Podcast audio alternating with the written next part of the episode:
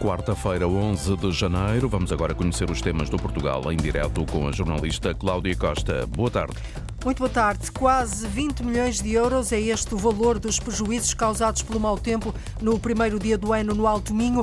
O levantamento já está nas mãos do Governo, vai ser analisado amanhã em Conselho de Ministros. Com a mudança de titular no Ministério das Infraestruturas, o Presidente da Comunidade Intermunicipal Viseu, Dão Lafões, teme atrasos na duplicação do IP3, um anseio de autarcas e populações com várias décadas. Fernando Ruas lembra ao atual ministro João Galamba que tinha vários compromissos assumidos com Pedro Nuno Santos. Em duas rodas de casa para a escola, a Câmara de Oliveira das Meias, no distrito de Aveiro, está a entregar 500 bicicletas para os alunos do Conselho que frequentam o terceiro ciclo e o secundário em Lisboa. Também se aposta na bicicleta. Hoje, Henrique Moedo, diretor artístico do Teatro Viriato em Viseu, e Fulvio Almeida, presidente da Associação Ar Quente em Faro, vão dar-nos sugestões daquilo que vale a pena reter, ver e ouvir nas agendas culturais dos próximos dias, de norte a sul do país. É o GPS da Cultura do Portugal em Direto, sempre às quartas-feiras. Emissão na Antena 1, RDP Internacional, Antena 1 Madeira e Antena Açores. Portugal em direto começa agora com edição de Cláudia Costa. São necessários cerca de 20 milhões de euros para fazer face aos prejuízos causados pelo mau tempo na região do Alto Minho, logo no arranque do ano. As contas já foram enviadas ao Ministério da Coesão Territorial, um valor que se destina a requalificar ou reconstruir os equipamentos e infraestruturas municipais que foram destruídos pelas chuvadas de 1 de janeiro. Lourdes Dias. Os municípios do Alto Minho, Caminha, Valença, Ponte da Barca, Viana do Castelo, Vila Nova de Cerveira e Melgaço já fizeram contas aos prejuízos causados pelas chuvadas do início do ano. Uma fatura de quase 20 milhões de euros já é enviada para o Ministério da Coesão Territorial. O município de Caminha encabeça a lista das autarquias com mais prejuízos, cerca de 10 milhões de euros, diz o presidente da Comunidade Intermunicipal do Alto Minho, Manuel Batista encaminha, eh, tal como nos outros municípios, mas encaminha de uma forma mais, mais, mais notória, eh, os grandes destaques são eh, nas infraestruturas viárias, nas infraestruturas hidráulicas. O montante de 20 milhões de euros corresponde apenas aos prejuízos causados em infraestruturas municipais. Manuel Batista espera que amanhã, em Conselho de Ministros, o documento seja analisado para que se defina uma linha de apoio aos municípios do Alto Minho, que neste momento têm vias cortadas e acesso a habitações condicionados. Confiamos plenamente naquilo que tem sido a capacidade de auscultação e na capacidade de resolução da, senhora Ministra. Eh, ela pediu-nos este levantamento e pediu-nos que ele fosse feito com brevidade. Julgo que ela agora estará eh, junto da tutela e, no, e, e com a intenção de, no próximo Conselho de Ministros, levar um conjunto de iniciativas e um conjunto de, de de fontes de financiamento para eh, fazer frente às, aos problemas dos municípios. As câmaras do Alto Minho afetadas pelo mau tempo do início do ano vão agora fazer o levantamento dos danos no património. A recuperação vai ser feita com a ajuda de uma ou outra linha de financiamento. Entretanto, a Câmara de Caminhas estima em 2 milhões de euros a verba necessária, o dinheiro necessário para a recuperação da muralha do século XVII, uma das maiores fortificações militares da Europa, a muralha de, eh, de Valença, um valor ainda provisório porque o levantamento de prejuízos não está fechado. A Câmara do Porto quer comprar 23 habitações da Ilha dos Moinhos, na escarpa das Fontainhas, casas que foram afetadas pelas enxurradas do passado sábado. A autarquia já começou as conversações com os proprietários. Em declarações à agência Lusa, o presidente da Câmara do Porto, Rui Moreira, diz que se trata de um espaço considerado instável. E é um território que, nós consideramos de risco e, portanto, estamos neste momento a, iniciar negociações com os familiares. É, é uma família grande, são proprietários daquele, daquele território, de forma a, adquirir essas habitações e poder, e poder intervir no, no território. Nós ontem identificamos quatro habitações que estavam em risco. Uh, estivemos lá com, com a Proteção Civil e, foi, feito, foi feito realojamento. Houve uma das famílias que aceitou ser realojada pela Segurança Social. Nas outras três habitações viviam três pessoas que não quiseram ser realojadas pela, pela, pela Segurança Social e pela Câmara porque optaram por retaguarda familiar. As habitações na escarpa das Fontainhas não têm condições de habitabilidade, por isso a Câmara do Porto pretende comprar 23 casas. O autarca de Viseu e presidente da comunidade intermunicipal Viseu Dão Lafões receia que haja atrasos na duplicação do IP3 devido à mudança de ministros na pasta das infraestruturas. O IP3 liga Viseu a Coimbra. Fernando Ruas lembra também os vários compromissos que foram assumidos com o anterior ministro, Pedro Nuno Santos, e espera que não caiam em saco roto, nomeadamente no Namaral, a ferrovia.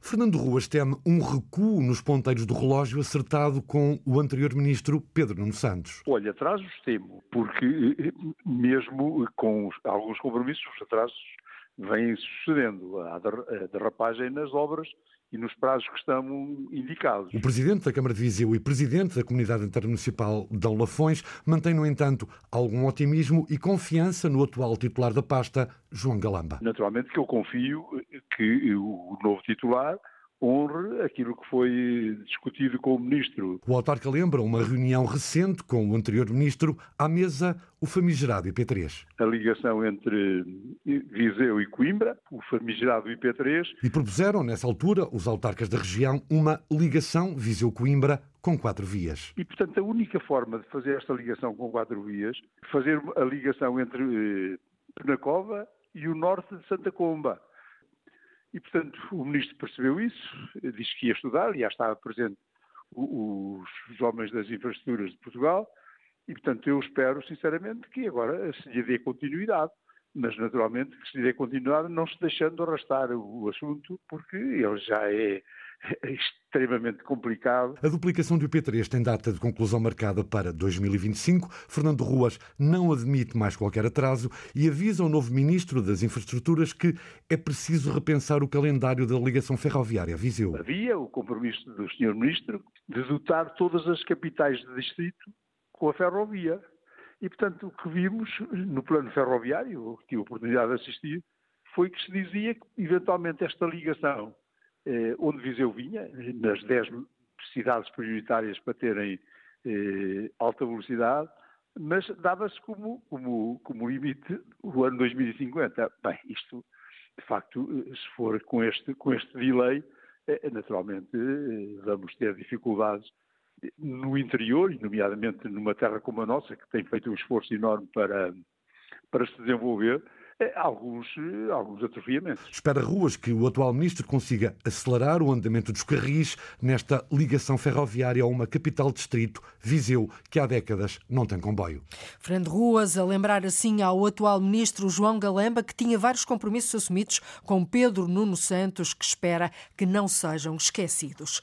A seca em terras de Bragança foi prolongada e os efeitos ainda se sentem. Sem água no verão, não houve pasto para os animais, a ponto de autarquia autarquia de Torre de Moncorvo ter distribuído na altura mais de 50 toneladas de fardos de palha. Ora, agora, apesar das últimas chuvadas que alagaram os campos, os produtores de gado continuam com dificuldades para alimentar os animais e a autarquia Paulo Verã volta a entregar mais de 130 toneladas de palha a quem tem cabeças de gado uma ajuda para que os produtores não abandonem a atividade pecuária no Conselho.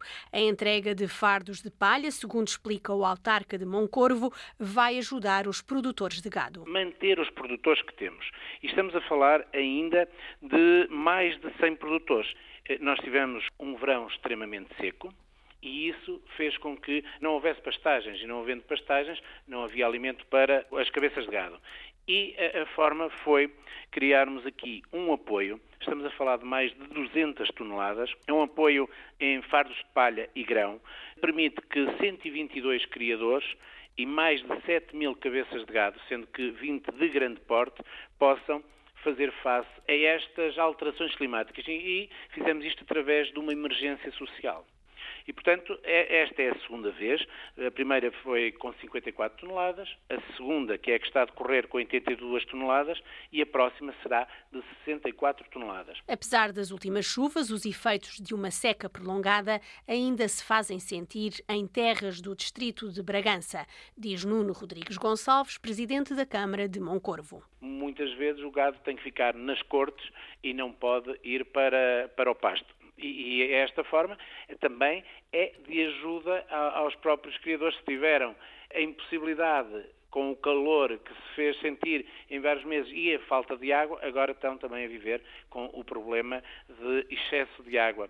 E o investimento da Câmara tem algum valor? O, o, o investimento um, da palha neste momento ronda os 20 mil euros e na parte do combate à brucelose uh, rondará por volta dos uh, eh, 16 mil euros.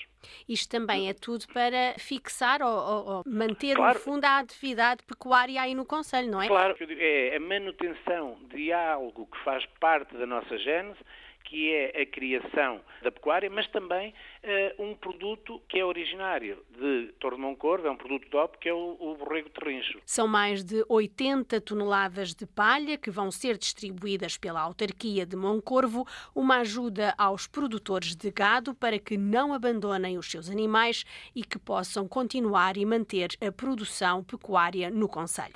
Uma ajuda preciosa é esta da Câmara de Mugadouro aos produtores de gado. Numa ação contra o despovoamento e a desertificação dos terrenos, na herdade de Terra Mai, no Alandroal, distrito de Évora, foram plantadas 5.014 árvores, tantas quantos os habitantes do Conselho. O jornalista Paulo Nobre não plantou uma árvore, mas conta aqui a história. A herdade Terra Mai, no Alandroal, acaba de plantar 5.014 novas árvores. Nós percebemos que no censo de 2021 que havia 5.014 habitantes registados uh, no nosso Conselho do Alandroal e foi mais ou menos numa altura em que fomos contactados por várias associações e agências para recebermos árvores, eh, para as plantarmos na nossa eh, herdade. David Brito é o proprietário da Herdade Terra Mai, onde se pratica uma agricultura regenerativa. A ação designada Plantar o Futuro contou com a participação de 120 pessoas. Por que é que veio plantar uma árvore? Viemos aqui dar apoio à Terra Mai, que é um dos nossos produtores e que espécie é esta? Isto é sobreiro? Sobreiro. sobreiro. Muito bem. Sabe o que é que teve a plantar? Sei. É o quê? Sobreiro. Sobreiro que é uma árvore aqui muito alentejana. Tradicional nossa, típica do nosso Alentejo. Luís Gonçalves, técnico agrícola da Herdade Terra Mai, diz que nos 650 hectares foram plantadas árvores de mais de 30 espécies. Foram plantadas árvores autóctones aqui, portanto, sobreiros, chopos, freixos, uh, zambujeiros, alendros, foi esse género de árvores assim mais... Também é importante ter este tipo de árvores É muito importante porque estão a desaparecer também na nossa zona e então é, é, esta, esta iniciativa foi mais também para que as pessoas percebam que este, mesmo essas árvores não frutívoras são árvores importantes para o nosso ecossistema. As árvores foram doadas pelos projetos Life Terra, Desert Adapt e pela Associação Além Risco.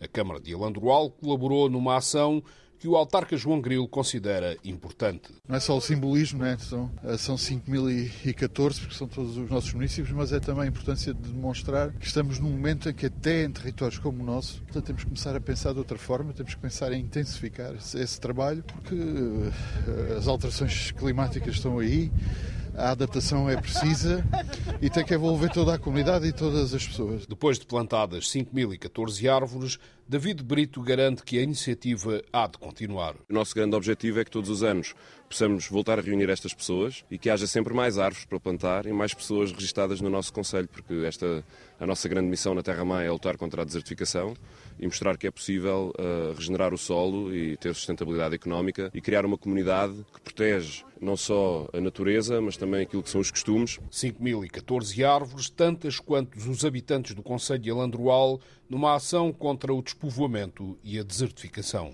Precisamente é uma forma de chamar a atenção para estes problemas que afetam estes territórios do interior, o despovoamento e a desertificação.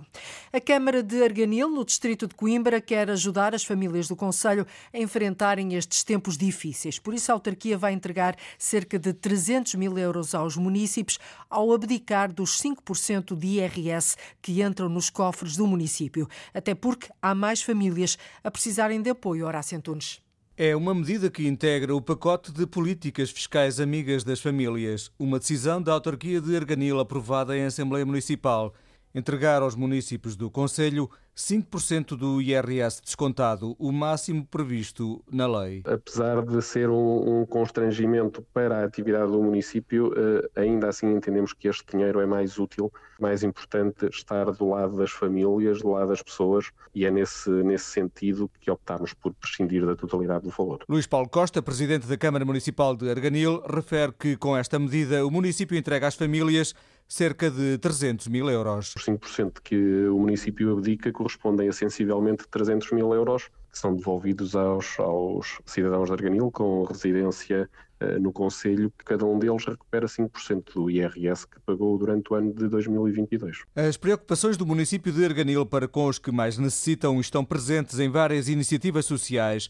Luís Paulo Costa refere que não conhece situações muito preocupantes, mas, nesta altura, confirma que há mais famílias a necessitar de apoios. Dentro daquilo que são os vários mecanismos de apoio social, temos vindo a acompanhar com alguma acuidade, eh, temos inclusivamente alguns serviços, como é o caso da loja social, que dá uma resposta mais pronta àquilo que são as necessidades mais imediatas e efetivamente tem-se registado um aumento de, de, solicitações.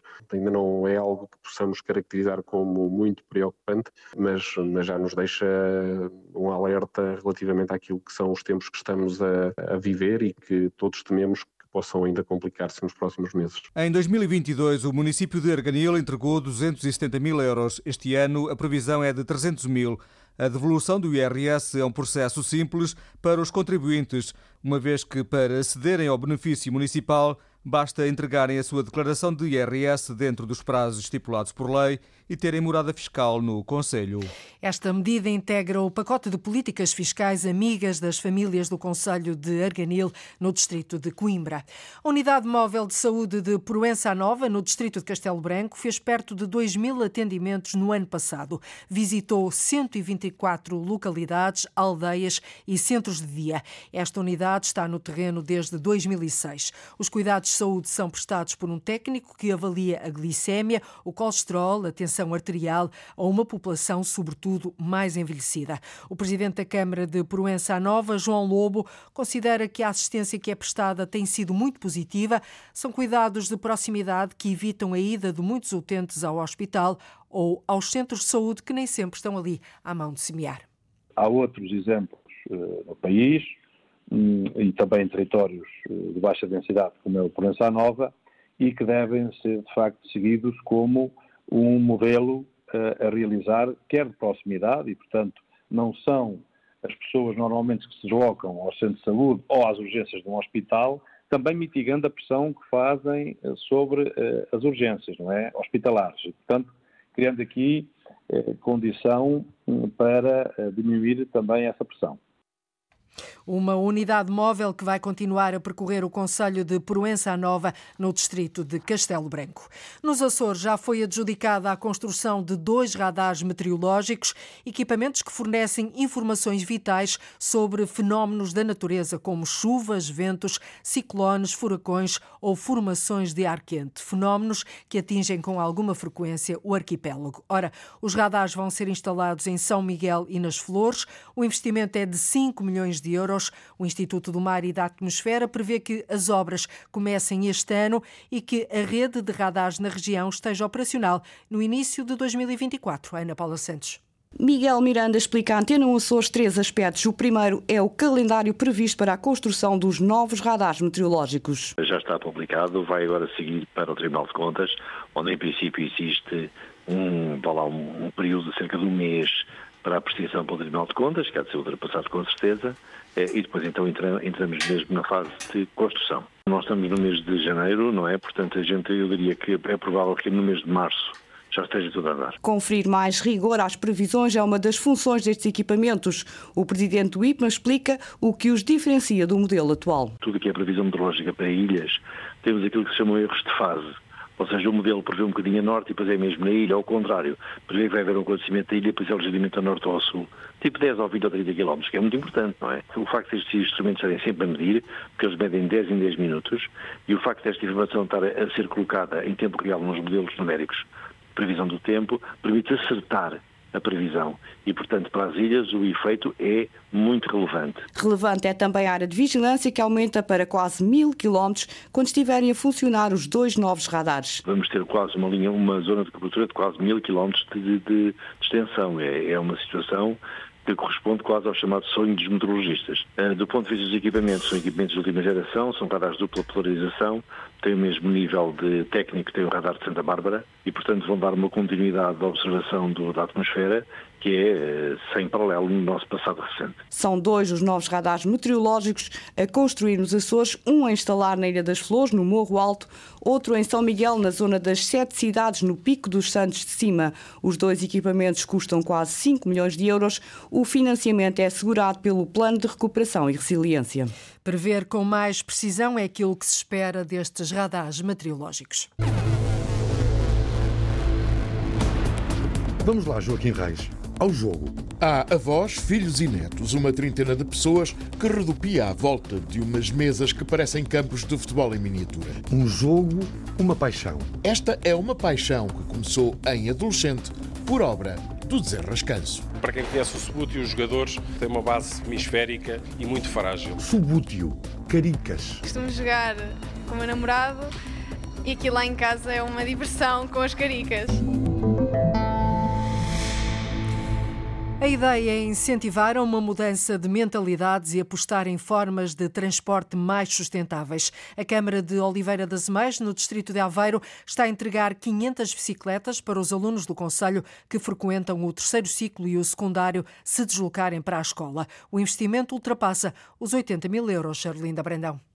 Hoje, a Câmara Municipal de Oliveira das Meias entrega as últimas 75 bicicletas entre as 500 que acaba de distribuir por alunos de escolas do Conselho. Eu estou na Escola de Loureiro, uma das nossas escolas, eh, do nossos cinco agrupamentos de escolas que temos no Conselho. Que estamos a fazer é entregar bicicletas aos nossos alunos do terceiro ciclo e do ensino secundário. Joaquim Jorge Ferreira, o presidente da Câmara, diz que os estudantes com 13, 14 e 15 anos estão a receber as bicicletas com agrado.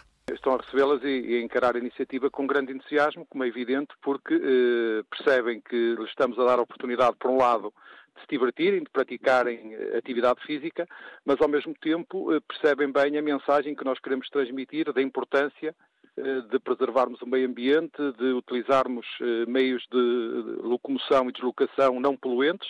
Alguns, se calhar, não sabem andar de bicicleta. Ah, sabem andar de bicicleta. Eh, aqueles que não souberem, nós vamos ensiná-los a andar. Muitos deles não têm bicicleta, é a oportunidade de a terem mas uh, a grande mensagem que nós estamos a receber é que são poucas, deviam ser mais, não é? Portanto, esta é uma iniciativa que teremos que repetir para o futuro. Para além de ajudarem nas questões ambientais, estes 500 alunos que acabam de receber uma bicicleta da autarquia vão fazer exercício e lutar contra a obesidade, porque têm mesmo que pedalar. São bicicletas uh, normais, não são bicicletas assistidas, não são bicicletas elétricas, são bicicletas absolutamente convencionais, mas este é o início de um caminho que nós vamos continuar a trilhar. Um caminho para se fazer em Oliveira de Azeméis de bicicleta. A caminho da escola em duas rodas, esta iniciativa pretende incentivar uma maior atividade física na comunidade escolar, também uma poupança económica em viagens e, naturalmente, a redução das emissões poluentes provocadas pelos automóveis. Também a Câmara de Lisboa quer continuar a incentivar os alunos,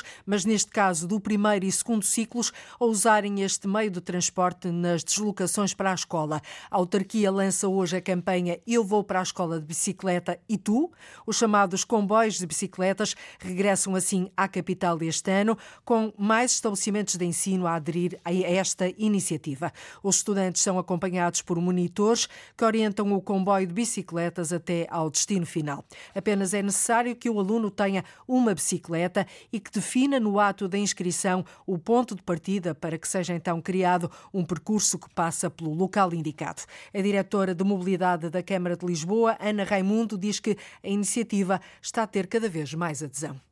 É um projeto que envolve escolas públicas e este ano estamos muito felizes porque, apesar da campanha arrancar hoje, já começámos com as inscrições e temos neste momento já 300 crianças inscritas. 17 escolas e 28 percursos. O ano passado, por exemplo, tínhamos 15 escolas, 24 percursos e tivemos 220 crianças inscritas. O, o, que pretendemos é continuar e estender cada vez mais todo este projeto ao território de Lisboa. Com esta campanha Eu Vou de Bicicleta para a Escola e Tu, pretende sensibilizar os alunos para o uso de modos suaves de mobilidade e ajudar a progressiva autonomia das crianças nas locações diárias que fazem de casa para os estabelecimentos de ensino. Mundialmente conhecido, o tapete de Arraiolos aguarda certificação há mais de 20 anos. Em 2001, o governo aprovou a criação do Centro para a Promoção e Valorização do Tapete de Arraiolos, mas desde então nada aconteceu. É o que diz a deputada do PST, eleita pelo Distrito de Évora. Sónia Ramos defende que o governo não deve esperar mais tempo. Ela apresentou um projeto de resolução no Parlamento para avançar com a certificação do tapete de arraiolos. Que toma medidas imediatas para uh, ser possível certificar o tapete de arraiolos nomeadamente através daquilo que a lei previa há 20 anos atrás, que é a criação de uma comissão com várias pessoas de vários ministérios e também da Câmara Municipal de Arraiolos, e em que vão definir, do ponto de vista técnico, da produção do tapete de arraiolos e, portanto, vão definir uh, aquilo que são uh, as competências necessárias para a certificação deste produto. Atualmente há poucas pessoas disponíveis para trabalhar na, manuf na manufatura uh, do tapete de arraiolos. A tarefa é dura em termos físicos e o desgaste é muito rápido. Ora, para atrair novos trabalhadores para o setor, Sónia Ramos pede que seja criado um regime contributivo especial e que se baixe a idade da reforma das artesãs, à semelhança do que já acontece para as bordadeiras da Madeira. E além da certificação, aquilo que pedimos ao Governo também é que equipare as bordadeiras de arraiolos às bordadeiras da madeira, ao nível do regime contributivo para a segurança social, nomeadamente o acesso à idade da reforma. A deputada lamenta que, apesar de estar inscrito no Inventário Nacional do Património Cultural Imaterial, o tapete de arraiolos esteja a ser desvalorizado ao ser fabricado e comercializado em qualquer parte do mundo. O projeto de certificação já foi entregue na Assembleia da República. A Câmara de Arraiolos pretende ainda candidatar o tapete de arraiolos a Património Cultural Imaterial da Humanidade da Unesco. Do basquetebol para as Caricas. O clube de Coimbra, Olivais Futebol Clube, que tem o basquete como principal modalidade, agora instalou no pavilhão dos Olivais um mini estádio para o futebol de Caricas. Caricas ou Sameiras, como se chama noutras zonas do território português. Novos e velhos reúnem-se à volta de um pano verde, que é o campo de futebol, cobertos por caricas, que são os jogadores, tal como era hábito nos anos 80 do século passado. Avós e pais conseguiram levar os filhos e os netos para a modalidade. São 11 contra 11. Quem tiver mais jeito é que ganha. Para além do jogo lúdico, fazem-se torneios e há mesmo um campeonato nacional. O jornalista Joaquim Reis foi espreitar uma das jogatinas. Há avós, filhos e netos, uma trintena de pessoas que redupia à volta de umas mesas que parecem campos de futebol em miniatura. Estamos na secção de futebol de Caricas do Olivais Futebol Clube em Coimbra. Sócio número 1 um da Associação Portuguesa de Futebol de Caricas, André Xavier é o seccionista de serviço. Esta é uma paixão que começou em adolescente por obra do desenrascanço. Para quem conhece o Subúrdio, os jogadores têm uma base hemisférica e muito frágil. Na altura, nós éramos adolescentes, abusávamos, jogávamos inclusive no chão e havia sempre um ombro maroto que esmagava um jogador de Subúrdio. E assim ficávamos com as equipas incompletas e eram, e eram consideravelmente caros. Portanto, utilizar caricas para jogar futebol de mesa foi natural. Primeiro foi a saudade da meninice, depois algo bem mais sério. Estivemos quase 30 anos sem jogar. Quando decidimos voltar a experimentar, fizemos algumas pesquisas e demos conta, efetivamente, que em Espanha há mais de 20 anos que se pratica esta modalidade. Também nos países sul-americanos também se pratica, inclusive reconhecido pela Federação de Futebol, e nós decidimos recuperar estes 20 e tal anos de atraso. Joga-se de forma lúdica, em torneios, e há já um campeonato nacional a seis jornadas. Esta noite é o gozo de simplesmente jogar. Francisca veio com o namorado e Xavier veio com o pai e só se queixa de magoar os dedos. É, Divirto-me a jogar, só que ainda posso magoar os dedos um bocado, porque bato com esta parte aqui que dói um bocado os dedos. Mas é divertido. É divertido. Eu costumo jogar com o meu namorado e aqui lá em casa é uma diversão com as caricas. Com Henrique Garcia, campeão nacional da modalidade, vamos lá ver o material. As caricas são mesmo caricas, mas nunca foram usadas. São as caricas que depois são engarrafadas, só que estas nunca foram a nenhuma garrafa. Este pano aqui, por exemplo, não tem nada a ver. É uma alcatifa. É uma alcatifa. É uma alcatifa regulamentada. Jogamos com as regras da Federação Internacional. A própria alcatifa é para regulamentar, nomeadamente no que diz respeito ao canelado, que é para as tampas não escorregarem muito nem pouco, para escorregarem o que têm de escorregar, ou seja, tudo isto é regulamentado, as medidas do campo, mesmo as caricas em termos, quer do enchimento que elas levam, que nós antigamente punhamos a casca de laranja lá dentro para ela ficar mais pesada. Não, o peso é regulamentado, quando vamos para competições, há pesagem das equipas. Com ênfase no basquetebol nacional, o Olivais não descura outras modalidades. Para o seu presidente, António Faria Gomes, esta é uma modalidade para todos. É uma coisa que o Olivais defende, questão de desporto. É possível praticarem pessoas mais velhas, até com menos mobilidade, saem de casa, convivem. É uma modalidade que eu acho que em breve vai ter grande sucesso. E temos aqui todas as idades. Aspecto lúdico à parte, com 100 caricas a custarem 2,20 euros, a bola 1 euro e a alcatifa 10, o futebol de caricas é, em tempos de inflação, uma modalidade acessível a todas as bolsas. Uma modalidade democrática, mas que magoa os dedos. Como ouvimos, o futebol de Caricas está em grande no pavilhão dos Olivais, em Coimbra. Uma da tarde, 46 minutos em Portugal continental e na Madeira, menos uma hora nos Açores. Ora, é que está uma boa altura de ligarmos o GPS da cultura. Uma vez por semana, dois agentes da cultura, duas vozes, dois olhares, olham para aquilo que há nas agendas e programações culturais de norte a sul do país e ajudam-nos a tomar nota daquilo que vale a pena ver e ouvir.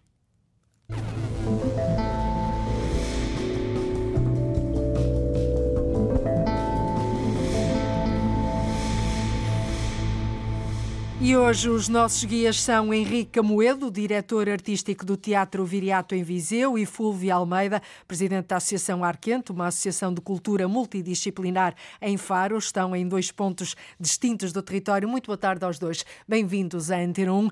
Henrique, começava por si. Sugere Casa Portuguesa, é a primeira encenação de Pedro Peninha enquanto diretor artístico do Teatro Nacional Dona Maria II. Está em cena no Teatro Nacional São João, no Porto, portanto, um Teatro Nacional eh, esta encenação é do Teatro Nacional Dona Maria II, mas está em cena no São João, no Porto, até ao dia 21 deste mês.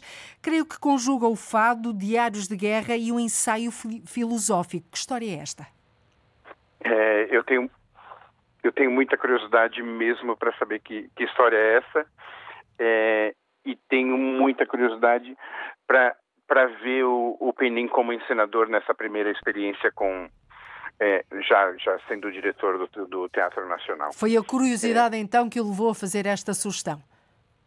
A curiosidade e também o tema. Eu acho que sempre é, como é que a gente aborda a cultura portuguesa, como são os portugueses e como que é esse olhar sobre os portugueses através do olhar do Penin. Foi isso Se calhar convém, convém eh, recordar que, que, este espetáculo conta a história ficcional de um ex-soldado da guerra colonial que, em uhum. diálogo com os seus fantasmas, se vê confrontado com a decadência e a transformação do ideal de casa, de família, de país e do cânon da figura paterna. Exatamente. E, e acho que esse olhar do Penin sobre essa realidade portuguesa, é, eu tenho muita curiosidade mesmo em saber e saber como é e, e olhar. São temas muito importantes para os portugueses são uhum. temas mesmo da cultura portuguesa e essa casa portuguesa, no meu modo de entender, promete. Portanto, pode ser visto até ao dia 21 deste mês eh, no Teatro Nacional São João, no Porto. Casa Portuguesa. É a primeira sugestão do Henrique Amoedo. Fúlvia, olá, bem-vinda de novo ao Portugal em Direto. Eh, a sua primeira sugestão é a dança deste mundo e do outro, pela Companhia Nacional de Bailado, direção artística de Olga Roriz, eh, no Teatro Rivaldi, no Porto. Está a decorrer até sábado, dia 14 de janeiro. Uh, porquê, porquê esta sugestão? Olá, Cláudia. Olá, boa tarde a todos. Olá. Ora bem, então, este espetáculo é um espetáculo muito especial. Ele estreou o ano passado uh, e está agora em digressão e surgiu no âmbito das comemorações do centenário do nascimento do José Saramago. E, para além disso, marca também o regresso da Olga Roriz à Companhia Nacional de Bailado, depois dela ter estado oito anos sem colaborar com esta estrutura. E eu diria que é um regresso realmente muito feliz, porque esta peça uh, é de uma, de uma beleza incrível. Já viu? Uh, eu já a vi em uhum. setembro, o ano passado. Uh, e quer conceptualmente, quer a nível estético, é, é, é realmente muito, muito bonita. E, e, pronto, e para além disso, claro, como nos fala aqui também deste legado que nos foi deixado pelo nosso Nobel da Literatura, é um mergulho ali no seu universo. Eu diria que é um mergulho no universo da Olga Roriz e ao mesmo tempo no universo do Saramago. E traz-nos aqui estas duas Um dois em um, não é? Um dois em um e que dois em um, não é? Então, uh, de alguma forma, nós podemos ver até nos corpos destes bailarinos, que são 35 bailarinos, o elenco é grande, uh, podemos ver aqui até as contradições e os antagonismos que nós também vemos uh, no pensamento, não é? Do Saramago. Uhum. É um homem preocupado com a humanidade, com aquilo que o rodeia, com, com as contradições sociais. E aqui nós vemos também isso de outra forma. Vemos em dança. Curto em e dança, longo, não é? Precisamente, é lindíssimo. A sensação do leve, do pesado, eh, do longe, do perto. Portanto, isto tudo através eh, da dança, do corpo, da música. Do é? movimento. Do, do movimento. E, e, portanto, eu acho que, que é uma, uma oportunidade, não é? Uh, perceber o, o, universo destes dois grandes criadores portugueses, na verdade. Sem dúvida. Já notamos deste mundo e do outro uh, no Teatro Rivoli no Porto. Pode ver até o dia 14 deste mês, às sete e meia da tarde. Henrique, uh, a sua outra sugestão é um espetáculo instalação para e com bebés e crianças. Chama-se Conversas de Corpo, no Centro Cultural Vila Flor, no pequeno auditório, em Guimarães, no sábado, dia 14 de janeiro. Ao longo de 45 minutos, a dança, também aqui a dança, dança contagia os corpos dos participantes, gerando um momento único de ligação. Que momento é esse? É, é um momento de proximidade entre as crianças e os outros participantes, que podem ser suas famílias, seus pais, por exemplo, é, e isso me interessa muito. É um momento onde as pessoas podem interagir via corpo, ou seja, um espetáculo onde você participa, onde você está junto, onde você ajuda a criar o espetáculo. É, Nesta conversa de corpo estão, estão todos ao mesmo nível?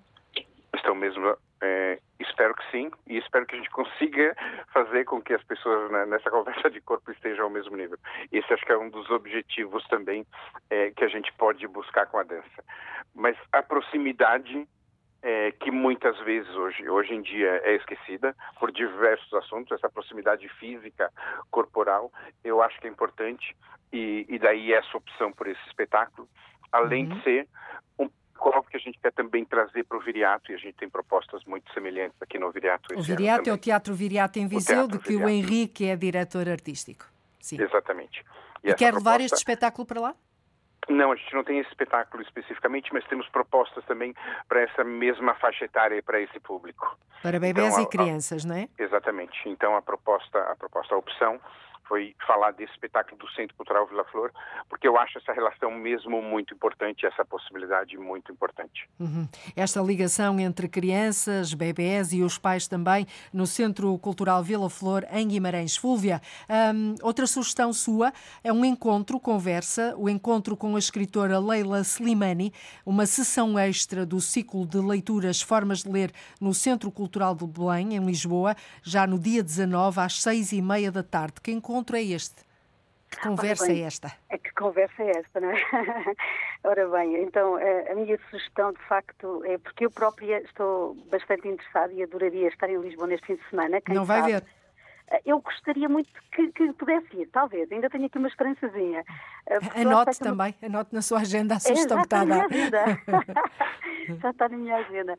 Porque, de facto, eu acho que vai ser uma conversa muito interessante. Uh, a convidada, ela por si só é extremamente interessante, é uma escritora franco-marroquina, a autora de vários livros que têm merecido a aclamação da crítica, uh, e uma das obras, uma das últimas obras dela, se não a última, se não estou em erro, é O País dos Outros, e é, e é esta obra que vai dar o mote a esta conversa que vai ser tida uh, com a Leila Slimani. Ela, neste momento, vive em Lisboa. É, eu ia lhe pedir para nos contar um bocadinho quem é a Leila Slimani. Isso mesmo, portanto, é, é uma escritora, ela, ela é de 1981, portanto, ela é relativamente jovem, não é? É jovem. Nasceu em Rabat, em Marrocos, uh, mas numa família de expressão francófona. Uh, depois viveu em Paris uns tempos e acabou por, nos últimos tempos, estar a viver em Lisboa. Uh, portanto, ela tem andado sempre um bocadinho entre o seu país e o país dos outros. E este seu livro, que também já foi premiado, Uh, é o mote desta conversa que eu acho que nos vai levar para temas que são muito prementes e muito atuais, como o caso da imigração, o caso uh, da xenofobia, do racismo. Uh, ela promete também falar sobre o papel da mulher, digamos, neste, neste, nestes mundos, não é? Neste mundo em si. E, portanto, eu acho que isto pode ser uma conversa que nos leve uhum. para, para, para outros temas muito além da literatura e que nos vai fazer pensar. E, e, por essa razão, e porque são temas que a mim me interessam pessoalmente, uh, daí eu gostar, eu gostaria muito de lá estar e de, de ouvir. E vai fazer tudo para lá estar no dia 19 tudo. de janeiro, ou seja, para a outra semana, às seis e meia da tarde, no Centro Cultural de Belém. Uh, Henrique, voltamos a si. Uh, a sua última sugestão é um espetáculo de circo contemporâneo que abre a nova temporada do Teatro Viriato, esta sexta-feira, dia 13, às nove da noite. Que espetáculo é este, Henrique? É o Smash 2. Smash 2. Exato, dos Gandini Jungling, que vem da Grã-Bretanha. É, e é um espetáculo que, de alguma forma, une o, o, circo contemporâneo e a dança, porque ele vai pegar em algumas. É, vai homenagear, de alguma forma, o trabalho da Pina Bausch. É, é, a abertura da temporada do teatro e obviamente que é uma sugestão muito viciada. Por quê? É, por quê? Porque, porque em causa própria? Porque em causa então, própria, mas é, é legítimo. nossa temporada. É legítimo. Claro que é legítimo. Mas é um espetáculo muito alegre. E eu acho que é importante a gente ter, nesse momento também, coisas que, que nos deixem felizes e que nos enchem os olhos. Em tempos tão gente... sombrios, é bom termos exatamente, este uh, abrir de horizontes, não é? E eu, eu, acho que isso é importante nesse momento também é, nas artes de palco, ou seja, é importante que a gente pense, é importante que a gente, e aqui as três escolhas, mas é isso é importante que faça a gente pensar sobre a nossa realidade, é importante que a gente tenha uma proximidade, mas é importante que a gente saia do teatro também falando, ah, estou feliz, estou de alma lavada, estou. E o Smash 2 é uma das mais celebradas peças de circo contemporâneas da última década, de circo contemporâneo é da última década. É verdade, é, é, eles têm o Smash e agora o Smash 2, devido ao sucesso da primeira, fazem a segunda, mas é um trabalho muito celebrado, viajam muito, fazem pelo, pelo mundo todo. Então, sete mulheres e dois homens em palco manipulando ali muitos, muitos frutos, uhum. inclusive o, o, fruto proibido. O fruto proibido, sem dúvida. Portanto, muito para, para descobrir aqui neste espetáculo de circo. Silvia, terminamos com música e também terminamos em casa, neste caso na sua casa, na sua região, no Algarve. É um concerto, eh, sugere aos nossos ouvintes, um concerto integrado no Festival Encontros do Devir, no Centro de Artes Perfumativas do Algarve, em Faro, no, já este sábado, dia 14, às nove e meia da noite. Qual é o concerto? Ora bem, então, este concerto é com Sean Riley and the Legendary Tiger Man, e tal como a Cláudia disse agora, é já este sábado, dia 14, uh, eh, e faz parte, de facto, do, do Festival Encontros do Devir, que é, que é um festival organizado por uma associação cultural, que é a Devir Capa, e que, de facto, nos tem uh, sempre surpreendido todos os anos. É, é, é um festival muito rico sempre com propostas muito diferentes, muito até inovadoras. E este ano traz-nos aqui alguns espetáculos de música, mas também uh, de dança e uh, de palavra. Portanto, este é só o primeiro concerto uhum. de vários, é já este sábado, mas depois, só para ter uma ideia, o público pode ver na área da música este concerto que falámos, o Sean Riley and the Legendary Tiger Man, também Garota Não e Lula Pena. E depois há outros espetáculos, já, já com dança à mistura, uh, Redo and Dominic, que é uma uhum. performance, e também uh, um espetáculo uh, que é criação de, de José Laginha uh, e que se chama Eu com Lógica. Portanto, é uma série de, são uma série de semanas Sim. com espetáculos que eu diria que vale a pena mesmo ir até lá ver. Só uma dica. É que, para fechar mesmo. Para fechar mesmo. é que os bilhetes voam, porque o espaço Pronto. não é muito grande, é uma black box pequenina, com muito poucos lugares, então convém, de facto, quem Portanto, toca a correr para conseguir bilhetes mesmo. para este concerto. Fúvia Almeida, uh, também uh, Henrique Moedo, muito obrigada por terem estado connosco aqui no Portugal em Direto da Antena 1, a ligarmos o GPS da cultura e olharmos para as agendas culturais dos próximos dias uh, do país, de norte a sul do país. Boa tarde e muito obrigada.